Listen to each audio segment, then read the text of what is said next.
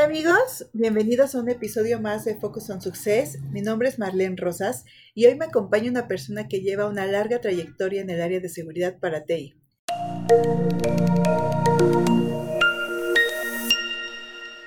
Luis Castro. Hola, ¿cómo estás Luis? Hola Marlene, buenas tardes, muy bien. ¿Y tú cómo estás? Bien, gracias. Es un honor tenerte aquí con nosotros. No, al contrario, muchas gracias a ustedes por la invitación. Y bueno, hoy junto con Luis queremos platicarles de la seguridad en la nube, debido a que es un tema muy importante eh, el proteger la integridad de las aplicaciones, de los sistemas en la nube o información personal. Entonces, pues bueno, Arturo, nos va a platicar acerca de esta parte.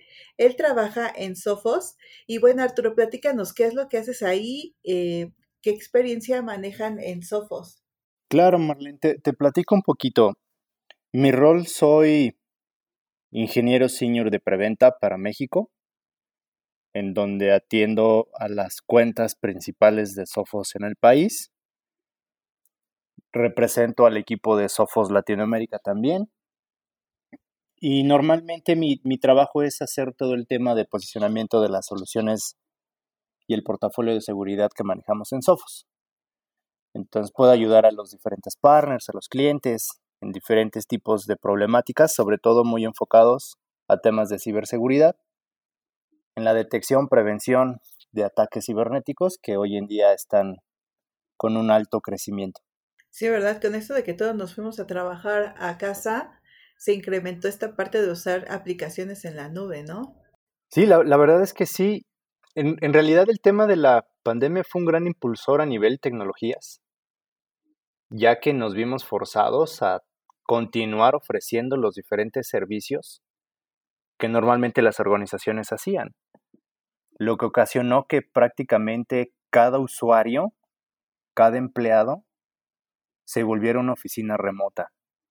Y eso en, temas de ciberseguridad le llamamos que el perímetro se perdió. ¿Y a qué me refiero con perímetro? A que antes de eso normalmente pensábamos que todo lo que estaba dentro de las organizaciones era lo seguro y lo que estaba fuera inseguro. Y entonces era la forma en que protegíamos la información sobre todo.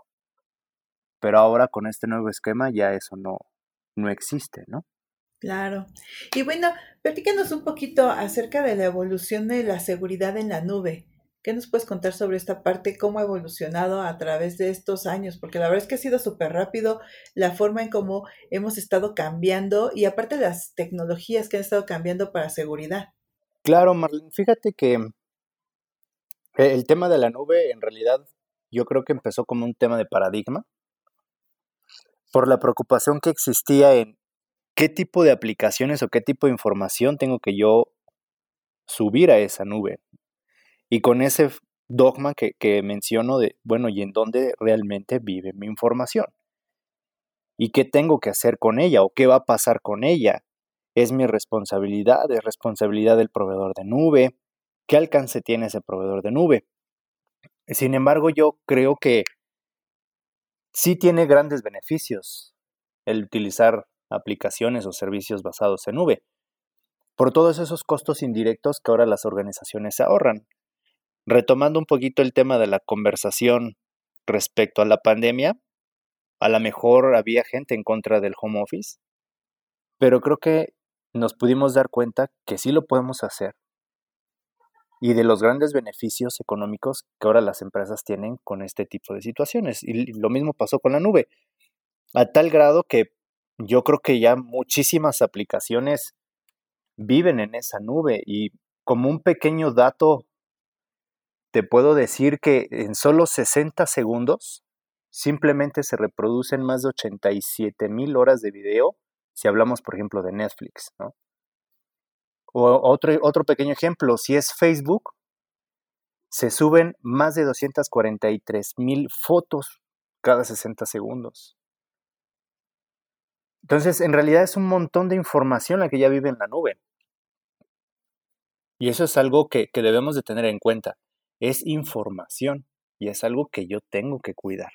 Y en esta parte, por ejemplo, em, ¿Cuáles son las prácticas recomendadas que incluyen la seguridad en la nube? ¿Tú qué nos puedes recomendar? ¿O cómo sabemos justamente que estamos manejando buenas prácticas para seguridad?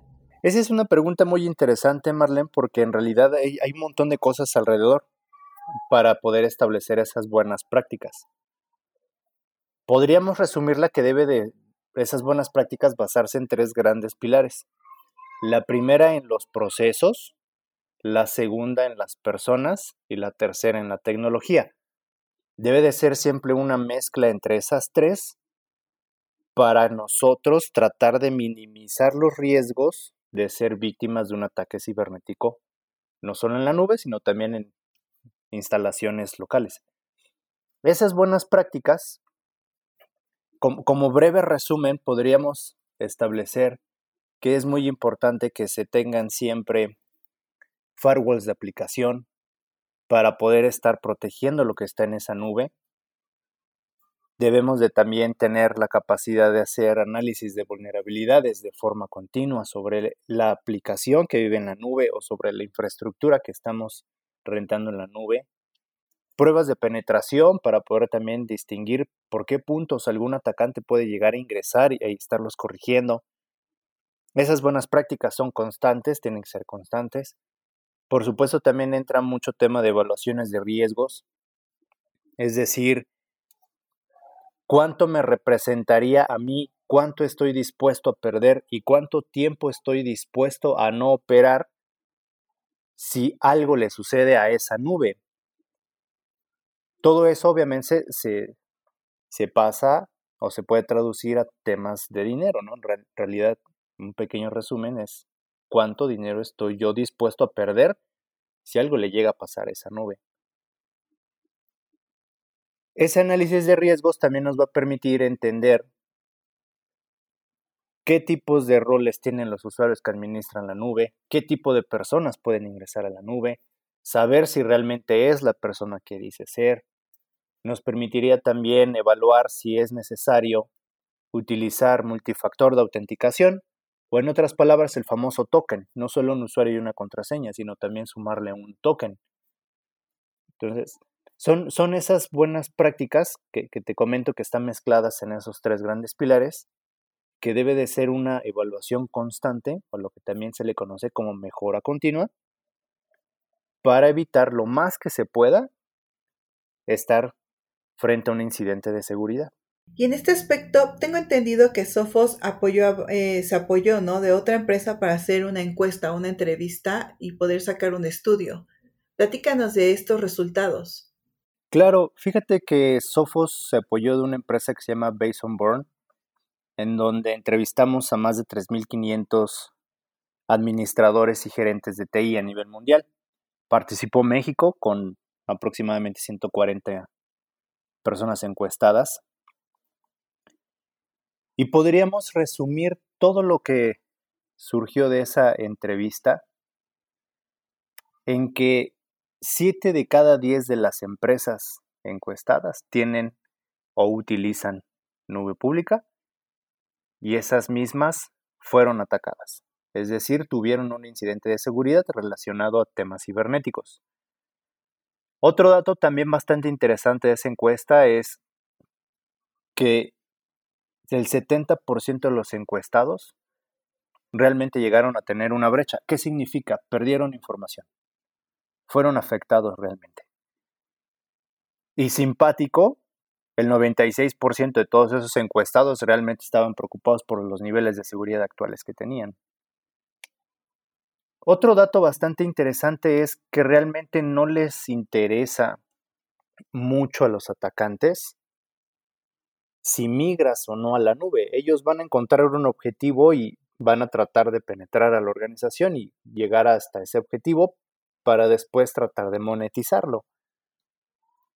Entonces van a utilizar diferentes tipos de técnicas para poderlo lograr. Y la más común es el malware. Y de ese malware, pues, todo el tema de la capacidad de secuestrar la información, que también se le conoce como ransomware. Es cuando te cifran tus datos y te piden una recompensa en bitcoins para poder recuperar esa información. Lo que nos quiera, lo que nos lleva a que como un pequeño resumen de los tipos de técnicas y, y tácticas que utilizan los atacantes, es que ellos están aprovechando que dos tercios de las organizaciones dejaron puertas traseras a los ciberdelincuentes. ¿Qué significa esto? Sobre todo a que la brecha o el ataque se pudo llevar a cabo porque el 66% de estas empresas dejaron malas configuraciones en sus nubes y eso es lo que el atacante aprovechó para poder entrar y salir sin ser detectado por los diferentes tipos de sistemas o tecnologías que se utilizan. Eso, como resultado, le permitió a los atacantes robar todos los usuarios y contraseñas o las credenciales de esas nubes, lo cual es muy peligroso porque pueden ser vendidas en el mercado negro o seguir siendo utilizadas para poder llegar a un objetivo principal. Y la mayoría de las veces, como les decía, termina en un tema de secuestro de información, porque si ya tiene el usuario y la contraseña, pues el atacante en realidad puede hacer puede hacer todo lo que, lo que ellos quieran. Oye, y en este punto, explícame un poquito más acerca de nube pública. ¿A qué se refiere el término de nube pública? Claro, para poderte responder, vamos a platicar un poquito sobre los diferentes tipos de nube. Básicamente existen tres. La infraestructura bajo servicio, la plataforma bajo servicio o un, em, todo el tema de las aplicaciones bajo servicio, ¿no? es las famosas SaaS. Teniendo en cuenta esto, las nubes públicas más comunes son las SaaS. Ok. Y las temas de infraestructura bajo servicio, en donde ahí eh, participan nubes como Microsoft Azure, Amazon AWS, el tema también de Google, también Google, Oracle también tiene una nube, IBM también tiene una nube. Alibaba no es muy conocido en este lado del mundo, pero en Asia es de las nubes más grandes que existe, es una gran competencia de Amazon. Y a, y a eso nos referimos con las nubes públicas.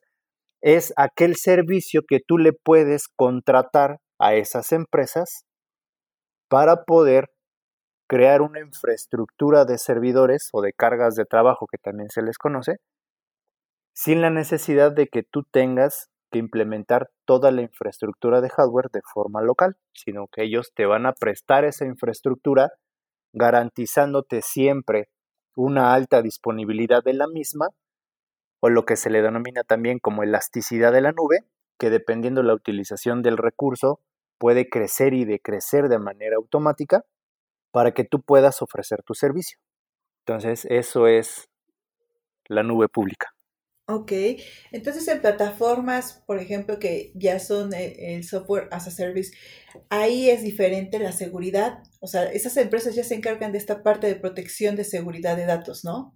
Fíjate que la responsabilidad de la información siempre va a ser del, del usuario final, siempre.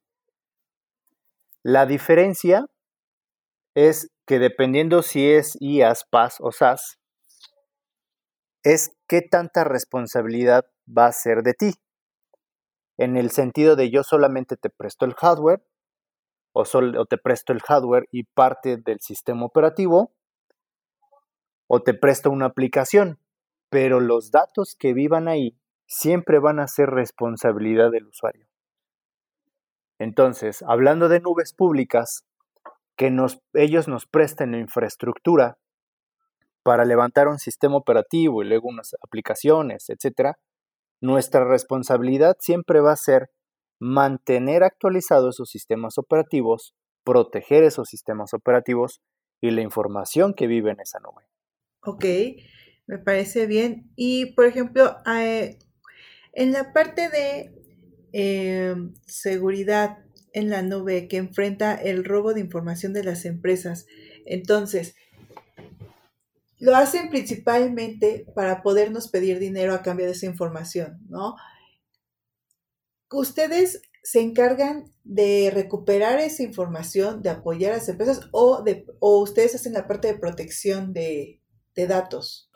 En realidad es una mezcla de todo. Como te comentaba hace ratito, Marlene, es una un trabajo en conjunto entre las personas, la tecnología y los procesos. Hablando de Sofos, nosotros estamos dentro del lado tecnológico. Hablando de ese lado tecnológico, en Sofos los podemos apoyar en todo el tema de detección, protección y respuesta ante un incidente de seguridad en donde obviamente se involucra el, el tema de protección de la información.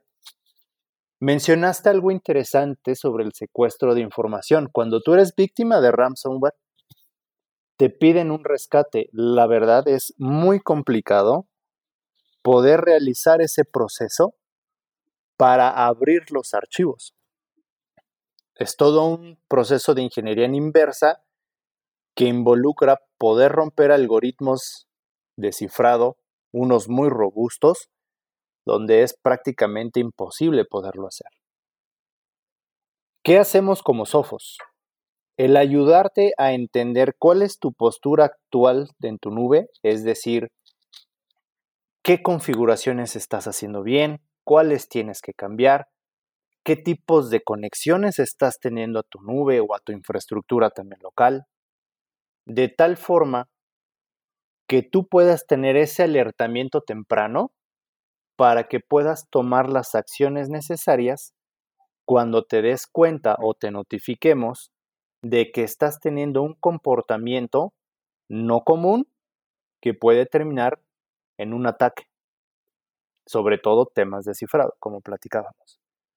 Entonces nosotros nos basamos en esos tres puntos con diferentes tecnologías para poderte ayudar en cada uno de esas tres fases, ¿no? De detección, de contención y de respuesta.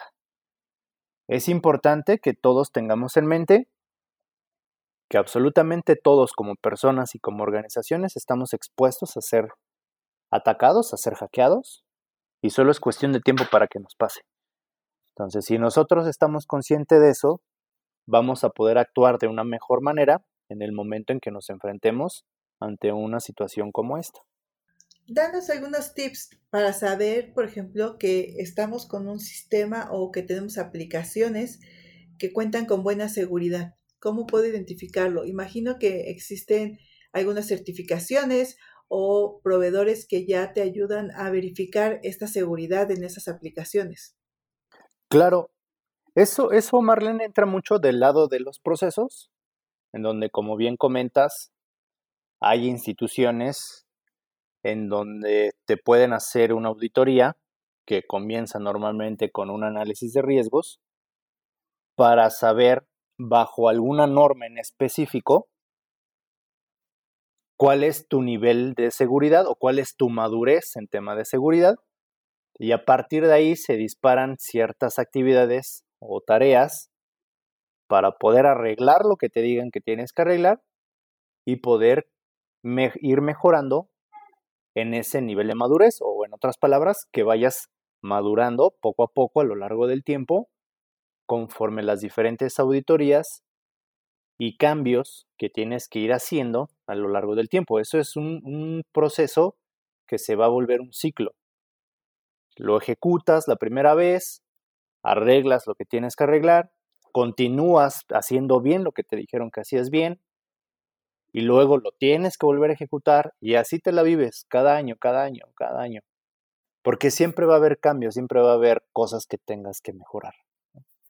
Entonces, hay instituciones que, se dedican a hacer eso, inclusive a, entregarte ese papel de certificación y decirte tú cumples bajo estas buenas prácticas que establece una norma en específico. Ok, entonces, eh, con esto sí quiero entender que queda claro que a veces es necesario tener justamente aplicaciones en la nube, pero que me demuestren que tienen estas certificaciones, ¿no? De esas empresas terceras que ya ayudan a verificar que están cumpliendo esos procesos y esas normas. ¿Es así? Es correcto. Fíjate que ahí eh, entra un tema bastante también interesante, que es tema del desarrollo de la aplicación. Si tú adquieres aplicaciones bajo servicio como por ejemplo alguna de Oracle, eh, alguna de Salesforce, de diferentes marcas que, existen, inclusive Sophos también tiene todo, todo, todo, el tema de administración y gestión de Sophos está basado también en aplicaciones en nube. Debemos de cumplir con muchas normas de seguridad y muchas certificaciones para poder lanzar nuestros productos a la venta. Entonces, si tú estás pensando en adquirir alguna aplicación bajo servicio, sí acércate a estos tipos de fabricantes que saben hacer ese desarrollo de forma segura.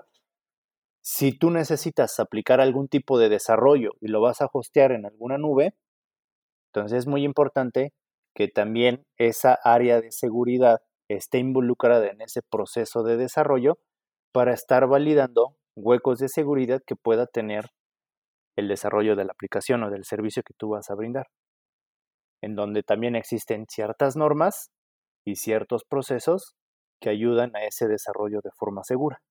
Sí, he escuchado acerca de algunos productos que comercializan hoy en día que justamente te piden que em, le llaman como falsa nube, porque una parte de la, del proceso o del producto te lo proporcionan ellos, pero tú tienes que adquirir aparte en dónde alojarla, ¿no? Que sería esta parte que tú comentas, la parte de, de la nube que tendrían que incluir a alguien especializado en seguridad. Sí, así es, porque ellos te hacen e, ese desarrollo, lo hacen de forma segura, pero para poder ejecutar esa aplicación necesitas infraestructura y ahí es donde puedes acercarte también a alguna de estas nubes públicas que platicamos para que puedas hacer la, la implementación adecuada de esa aplicación. Sin embargo, recuerda que esas nubes públicas, su objetivo va a ser darte la capacidad de cómputo de red, almacenamiento y disponibilidad, pero tú debes de tener cuidado con las configuraciones que se hagan en los sistemas operativos, en la protección de los datos, en los controles de acceso, en, qué eh, tecnologías perimetrales vas a utilizar para evitar que sea atacada, etcétera. Todo eso ya es responsabilidad tuya para proteger esa aplicación que vas a poner en alguna nube.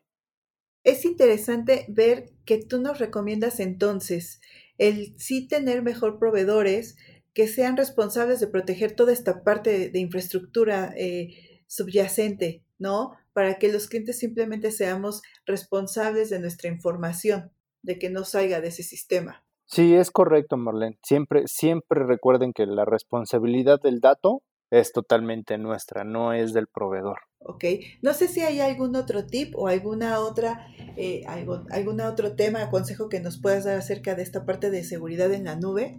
Sí, sí, Marlene, fíjate que podríamos dar como consejo el estar siempre evaluando el contar con alguna solución que me ayude a entender cuál es mi postura de seguridad, en donde ahí Sophos les puede apoyar, sobre todo para que no importa qué proveedor tengas o si utilizas múltiples proveedores de nube, porque es muy común que las empresas que ya utilizan servicios de nube pública no solo estén con Amazon o estén con Amazon y Azure o inclusive Amazon, Azure y Google, ¿no? Eh, entonces, que en una única vista tengas esa multinube que tú gestionas y puedas saber quién se conectó, quién apagó, quién prendió, quién borró, quién hizo qué, quién cambió configuraciones, de dónde se están conectando a tu nube, de qué países, eh, inclusive si estás apegado a alguna norma que te diga qué configuraciones están bien hechas basadas en esa norma o te haga recomendaciones de qué tienes que hacer para dar cumplimiento a esa norma. Entonces, eso es muy, muy importante.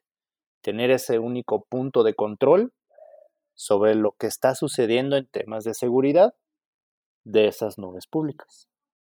Pues muchísimas gracias Arturo. La verdad es que nos encantó tenerte aquí con nosotros. Esperamos poder contar contigo en algún otro momento y nos platiques más acerca de esta parte de la seguridad que hoy en día, como bien dices, tiene gran relevancia en el mundo en realidad. Y bueno, pues esperemos poco a poco regresar a la normalidad, aunque dudo que ya dejemos esta parte de home office, por lo que tendremos que seguir avanzando en nuevos parámetros para tener segura esa información y nuestros procesos. Gracias a ti, Marlene, y a todo el equipo por la invitación. Me, dio mucho gusto platicar de estas temas tan interesantes con ustedes. Y como bien dices, que es algo que llegó para quedarse, simplemente hay que irnos adaptando a estos cambios y no olviden estar seguros y protegidos siempre. Muchas gracias audiencia. No olviden subirse a la nube y seguirnos en Focus on Success. Hasta luego.